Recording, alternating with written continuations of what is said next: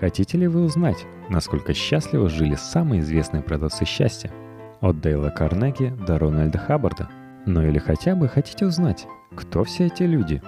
Значит, свежая статья Марии Микулиной подходит не только для журнала «Максим», но и для вас. И не забываем, что подписываться на искрометный твиттер Марии Микулиной является обязательной опцией, если у вас есть твиттер.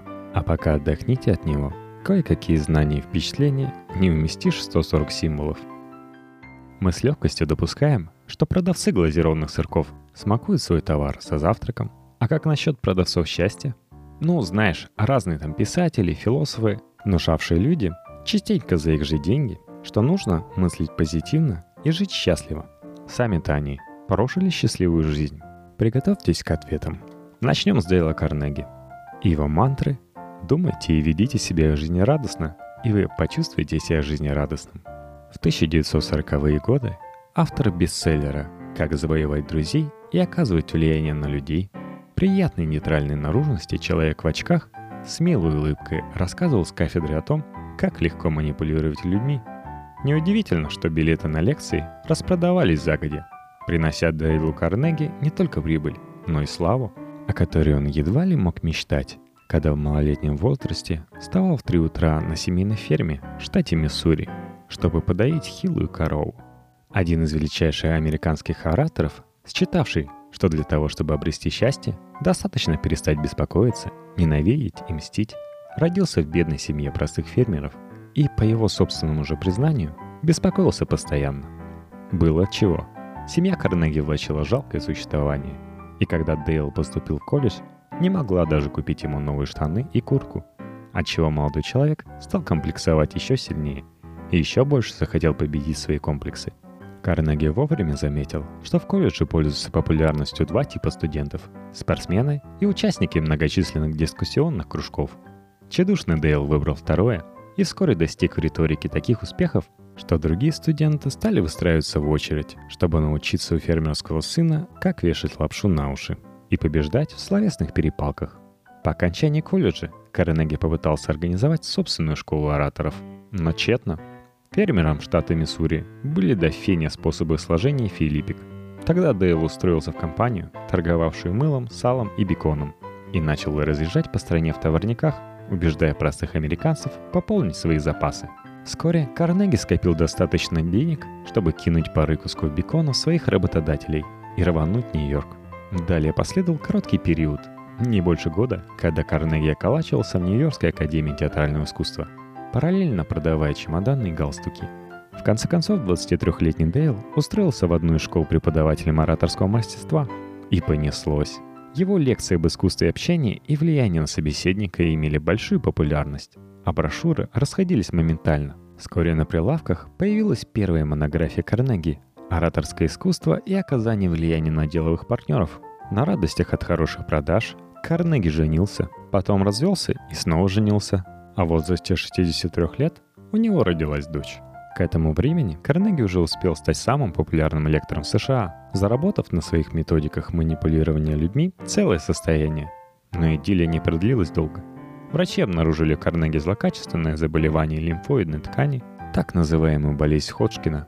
И это при том, что сам Дейл в своих трудах неоднократно писал, что болезнь возникает от негативных эмоций, в частности от беспокойства, и каждый, кто умеет справляться с ними, практически неуязвим – Недавно один сигаретный магнат умер от сердечного приступа во время отпуска в Канаде. В его распоряжении были миллионы, но он ушел из жизни в возрасте 61 года. Как видите, он потратил кучу времени и сил на так называемый успех в делах, но умер еще не старым. Сам Карнеги скончался в возрасте 66 лет, достигнув успеха в делах, но, видимо, так и не сумев совладать с беспокойством. Наш балл счастливости – 7 из 10. Мучительная смерть может омрачить даже успешную счастливую жизнь. Уильям Уокер Аткинсон. Если человек позитивен, верит в себя и настроен на уверенность и решительность, вряд ли его затронут враждебные негативные мысли, разочарования и неудачи. Время от времени человечество склонно увлекаться чем-то сообща, будь то очередная Олимпиада или борьба с терроризмом. То же произошло и с книгой «Секрет», появившейся на прилавках книжных магазинах в 2004 году. Поясняющий текст на задней обложке обещал, что всяк познавший секрет обретет счастье в работе, благополучие в семье и прочее весьма полезное бла-бла-бла. В итоге книга была переведена на 44 языка, даже на сложный и непопулярный русский, многократно переиздана и экранизирована. С автора книги, австралийский писательница Ронда Берн, до сих пор осыпаются лавровые листы, хотя она, в сущности, просто переписала мысли, изложенные в начале 20 века полузабытым нынче американским оккультистом Уильямом Уоркером Аткинсоном в его монографии «Вибрации мысли» или «Закон притяжения». Сам Уильям родился в 1862 году в Балтиморе, США, в семье преуспевающего бакалейщика. Отец планировал передать сыну бизнес, и тот уже с подросткового возраста стоял за прилавком. И стоял бы дальше, если бы не решил осуществить амбициозный план по покорению вершин юриспруденции. Уже будучи успешным адвокатом, Аткинсон в возрасте 27 лет женился на девушке по имени Маргарет и стал отцом двух очаровательных малюток. Вот тогда-то у него началась депрессия. Вместо того, чтобы, как все, завести любовницу или спиться, Аткинсон погружается в самокопание и приходит к уже знакомому нам выводу, что главное – мыслить позитивно. Стремясь поделиться свежеприобретенным знанием с массами, Аткинсон строчит многочисленные статьи, причем преимущественно под псевдонимами, самыми популярными из которых были Йок Рамачарака и Тарон Дюмон. Современники отзывались об Аткинсоне как о человеке дружелюбном, веселом, в меру навязчивом и одержимом идеей позитивизма. Адвокату-культисту удалось прожить спокойную жизнь, единственным темным пятном в которой была смерть одного ребенка из двух его детей. Но даже несмотря на эту трагедию, Аткинсон продолжал писать статьи, и улыбаться вплоть до своей смерти в 1932 году. Постепенно слова Аткинсона меркла, о нем стали забывать, частично из-за того, что он пересердствовал с псевдонимами. Часто те, кто не слышал об Аткинсоне, хлестали оппонентов по ушам позитивистскими цитатами из индийского йога Рамачараки. Наш бал счастливости 9 из 10. Забвение после смерти немного умаляет годы счастливо прожитой жизни. Эрих Фром Счастье — это величайшее достижение человека. Это ответ его личности на его же продуктивную ориентацию к себе самому и к внешнему миру. В 1900 году в семье потомственных раввинов-ромов, проживавших в немецком городке Франкфурте на Майне, родился мальчик, получивший имя Эрик Зилигман. Первый шаг к свободе великий гуманист сделал в совсем юном возрасте, когда, возвращаясь из школы в свой ортодоксальный дом, приобрел в ларьке булку со свиной сосиской – чтобы как-то оправдать свой поступок, Эрик Фром поступил в Гильдебергский университет на отделение социологии, психологии и философии, защитил докторскую диссертацию и вывел тезис о том, что отказ от навязанных социумом условностей и умение распознать свои глубинные желания и есть истинная свобода. Вспоминаем булку со свиной сосиской. Семья Фромов была шокирована свободолюбивым потомком, даже несмотря на то, что Эрих многие свои исследования открывал цитатами из Торы – Следующим актом неповиновения стереотипам стала женитьба 26-летнего Фрома не на самой скромной еврейской девушке из приличной семьи, а на собственном психоаналитике Фриде Райтман, которая к тому же была старше Эриха на 10 лет. Брак долго не продлился, они расстались через 4 года, но Фром всегда тепло отзывался о своей первой супруге. Последовавшая за приходом Гитлера к власти эмиграция за океан принесла Фрому профессиональный успех – в плодотворном партнерстве со своей пишущей машинкой Эрих создал бестселлер «Бегство от свободы». Затем последовали сиквелы «Человек для себя», «Искусство любить». Ни один другой психолог не был так зациклен на теме любви, как Фрум. Он считал, что любовь — это ответ на все вопросы человечества. Эрих не только поклонялся любви, он препарировал ее, изучал, сортировал. Материнская любовь, братская любовь, эротическая любовь, любовь к себе — не забывал Фрум и о практических занятиях. Со второй женой Эрих прожил 8 лет и протянул бы, несомненно, еще больше, но Энни Фрум скончалась в 1952 году. Уже в 1953 безутешный вдовец сочетался браком с Анни Фримом. С ней Фром провел следующие 27 лет в мире, согласии и, конечно же, в любви.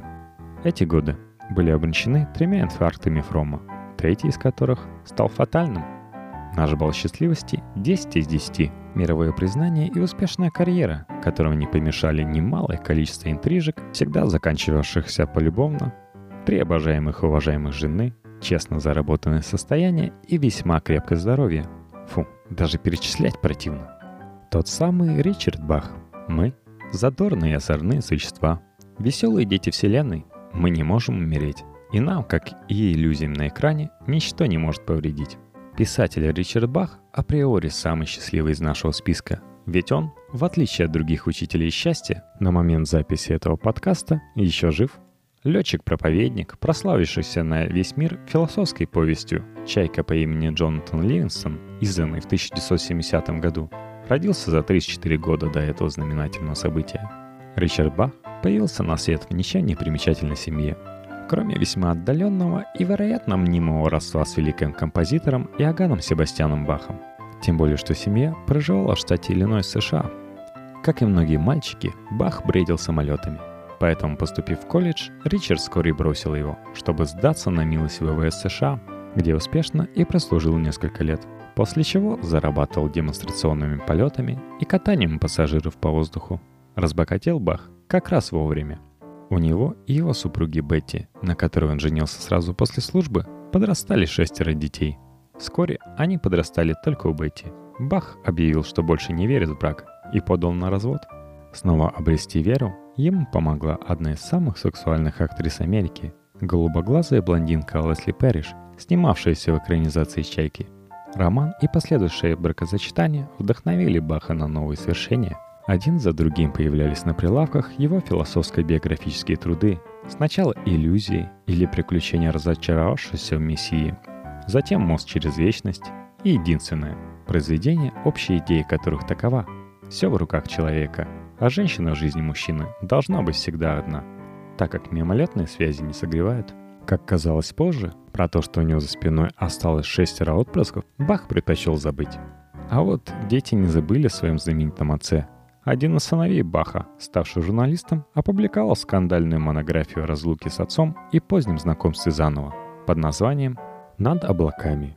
Воссоединение отца с сыном». Тем временем начал трещать по швам брак Баха с его единственной, Лесли Пэриш, на отношениях с которой писатель заработал миллионы, пересказывая их в своих рафинированных произведениях. Получив развод в 1999 году, 63-летний Бах тут же сочетался браком со своей третьей супругой, 29-летней Сабриной Нельсон Алексополос. Наш бал счастливости – 7 из 10. Напряженные отношения с пятью детьми, одна из дочерей Баха погибла – это, конечно, не подарок. А вот молодая жена – это, конечно, подарок. С вами Вивекананда. Вы творцы собственной жизни, мудрецы доказали этот факт – но современные люди все еще не способны его постичь.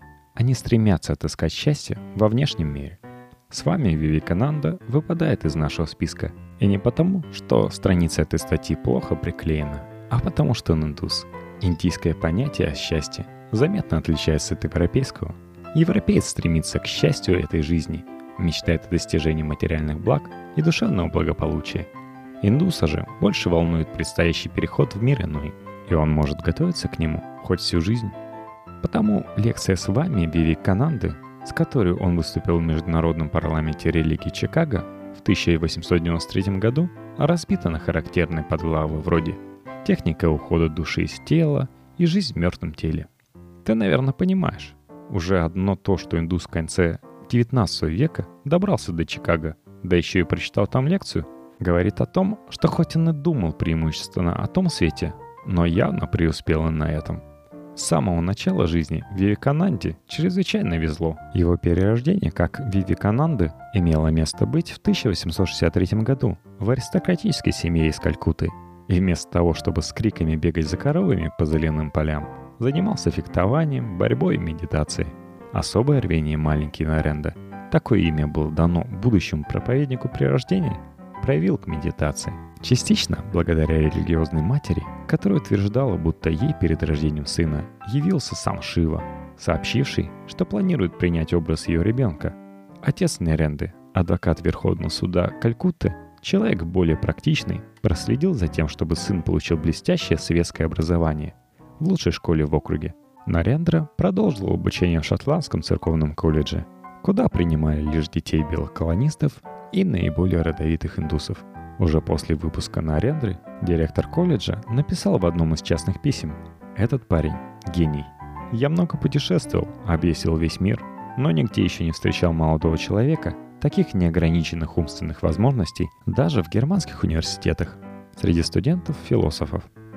Тем временем гений окончательно решил делать духовную карьеру.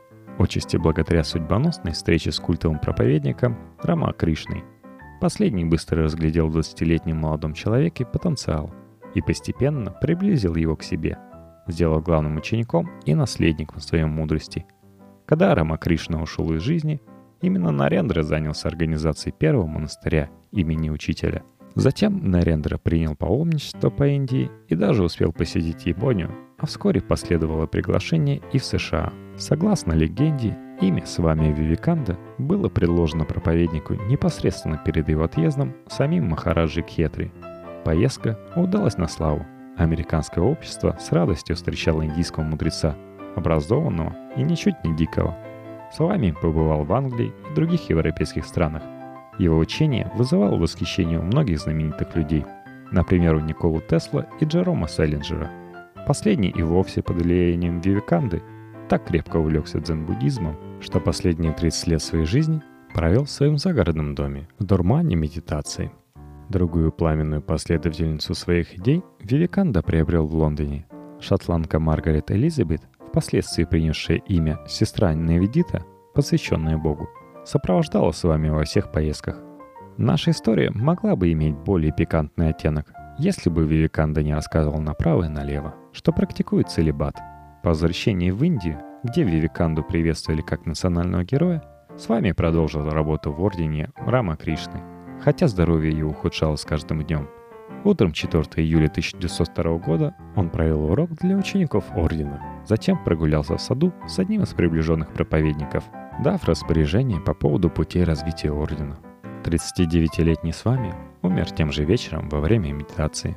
В уголке его глаз и рта обнаружили небольшие сгустки крови, причем причину их появления врачи так и не установили. А вот у последователей Вивиканды подобных вопросов не возникало. Они точно знали, что их наставник принял Махаса Мадхи. Смерть от высшей степени просветления. Наш бал счастливости 6 из 10 Почет, уважение и слава – это, конечно, здорово, но целебат и смерть в 39 лет не вдохновляют. Николай Чернышевский. Зачем вы так много страдаете, люди? Нет вам никакой надобности страдать, кроме дикости ваших понятий. Поймите истину, и истина счастливит вас. Свободомыслящему писателю Николаю Гавриловичу Чернышевскому не повезло родиться в императорской России, где сочетание слов «свобода» и «мысль» преследовались по закону – Ничем не примечательное детство сына саратовского священника Коли довольно неожиданно для его консервативного окружения вылилось в революционную молодость. Бросив духовную семинарию, 18-летний Чернышевский перебирается в Петербург, где поступает в университет на историко-филологический факультет. Сокурсники всячески поддерживают революционные стремления Николая. Они сами такие. Вырабатывают все основные мировоззренческие принципы Чернышевского. Все люди от природы равны, свободны и стремятся к удовольствию. Как ты понимаешь, подобная радужная картина несколько контрастировала с реальной ситуацией в стране. По окончании университета Чернышевский начал публиковать в отечественных записках небольшие статьи и рассказы, что вскоре принесло ему славу радикального публициста. Некоторое время преподавал в кадетском корпусе, но был отчислен за плохое поведение, а точнее за проповедование с кафедры революционных идей. Безработным Чернышевский сидел недолго – Нужно было кормить молодую супругу Ольгу Сократовну. Следующим местом работы стала одна из руководящих должностей в радикальном и крайне популярном журнале «Современник». Параллельно Николай Гаврилович пытался защитить скандальную диссертацию, которых отрицал все современное искусство, ссылаясь на то, что оно ни чуточки не отражает жестокие реалии. На следующем месте работы, в журнале «Военный сборник», Чернышевский бойко вербовал военных для дела революции – Результатом всех этих маневров стало то, что с начала 1860-х годов Публицест находился под постоянным надзором тайной полиции, а в июне 1862 года украшает своим присутствием Петропавловскую крепость. Больше Чернышевский на свободу не выйдет. Его ждут 27 лет скитаний под тюрьмам, нимб мученика в круге революционеров и, кроме того, всенародная слава. Первый год своего заточения Николай Гаврилович пишет свой самый известный роман «Что делать?», тот, который глубоко перепахал, в хорошем смысле слова, вождя пролетариата Ленина. Тюремные цензоры по недоглядке допустили роман печать, не заметив, что любовная линия маскирует радикальные идеи жизни в коммуне, свобода выбора и волеизъявления. А когда одумались и начали изымать тиражи, роман «Утопия» уже переписывали сотни восторженных читателей. Чернышевский умер от кровоизлияния в мозг спустя несколько месяцев после своего освобождения в возрасте 61 года. Наш балл счастливости минус один из 10. Родись Чернышевский на каких-то 100 или даже 80 лет позже, он бы имел все шансы стать вождем пролетариата. Даже посмертная слава и несколько часов школьной программы по литературе, отведенных под изучение романа «Что делать», не возмещает годы бесполезной борьбы и мыкания по тюрьмам. Рональд Хаббард. Счастье и силы появляются лишь в отсутствии ненависти. Ненависть ведет к катастрофе. Любовь к силе и величию. Более мутной биографией, чем биография Лафайета Рональда Хаббарда, может похвастаться разве что Шекспир – Последователи саентологии много трудились над тем, чтобы переписать жизнь своему кумира, и весьма в этом деле преуспели. Тем не менее, кое-какие факты все же бесспорны. Например, то, что Хаббард родился в штате Небраска в семье офицера военно-морских сил США в 1911 году. Описывая детство Хаббарда, саентологи, зардевшись от гордости, сообщают, что в 1924 году их лидер был избран самым молодым скаутом США – а в подростковом возрасте в одиночку путешествовал по Индии и Тибету, внимая тысячелетней мудрости. Хм, ну почти. Два раза ездил с мамой в туристическую поездку по Китаю. Поступив в университет Джорджа Вашингтона, с благим намерением изучать строительное дело, Рональд вскоре вылетел за неуспеваемость. И вновь саентологи гордятся. По их версии, с успехом окончив университет, Хаббард посвятил жизнь участию в научно-исследовательских экспедициях и написанию научно-популярных рассказов – на самом же деле Хавард побывал в двух экспедициях к Карибским островам и к Пуэрто-Рико, причем обе не принесли ему ни славы, ни открытий, ни денег. Постепенно хобби Рональда, написание фантастических рассказов под метким псевдонимом вроде Винчестер Ремингтон Кольт, переросло в профессию. В 1941 году Хаббард был зачислен в военно-морскую академию США, но после выпуска повоевать ему не удалось, так как он был признан негодным ни к одной командной должности – Неудачи Хаббарта не смущали. Он оставил жену и двоих детей и вплотную занялся изучением оккультизма. Результатом погружения в тему, погружению частенько предшествовало принятие наркотиков, стало и появление на свет науки дианетики и бестселлера «Дианетика. Современная наука о разуме». Хаббард обещал, что новая наука поможет человеку достичь бессмертия, стать счастливым, здоровым и избавиться от слабостей – при этом сам Рональд никак не мог бросить смолить и в день выкурил по 2-3 пачки сигарет. В 1947 году Хаббард во второй раз женился, но уже спустя несколько лет пристал перед судом на громком бракоразводном процессе. Во-первых, вторая жена Рональда Сара во всеуслышание объявила, что Хаббард подвергал ее пыткам, избивал и оскорблял. Во-вторых, выяснилось, что Хаббард женился на Саре, не успев развестись с первой женой, что делало его многоженцем. Потребовалось немалые деньги саентологов, а к этому моменту Хаббард уже возглавлял одну из самых успешных сект в мире, чтобы замять скандальное дело. Третья жена Хаббарда оказалась куда тише первых двух, но те, кто был приближен к паре, утверждали, что хорошенькая тихоня Мэри Сью, хоть и была на 20 лет моложе своего могущественного супруга-сектанта, но полностью подчинила себе его волю. У пары родилось четверо детей, каждому из которых Хаббард готовил блестящее будущее в саентологии. Каждому, кроме старшего сына Квентина, который покончил с собой, едва достигнув совершеннолетия. В 1979 году у Хаббарда обнаружили рак мозга, хотя он уверял, будто саентология способна излечивать любые болезни, включая злокачественные опухоли. Следующие семь лет для одного из богатейших граждан Америки прошли не только в физических мучениях, но и в постоянных бегах.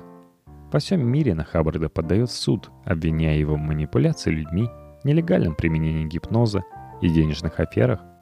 А в некоторых странах саентологов начинают преследовать по закону.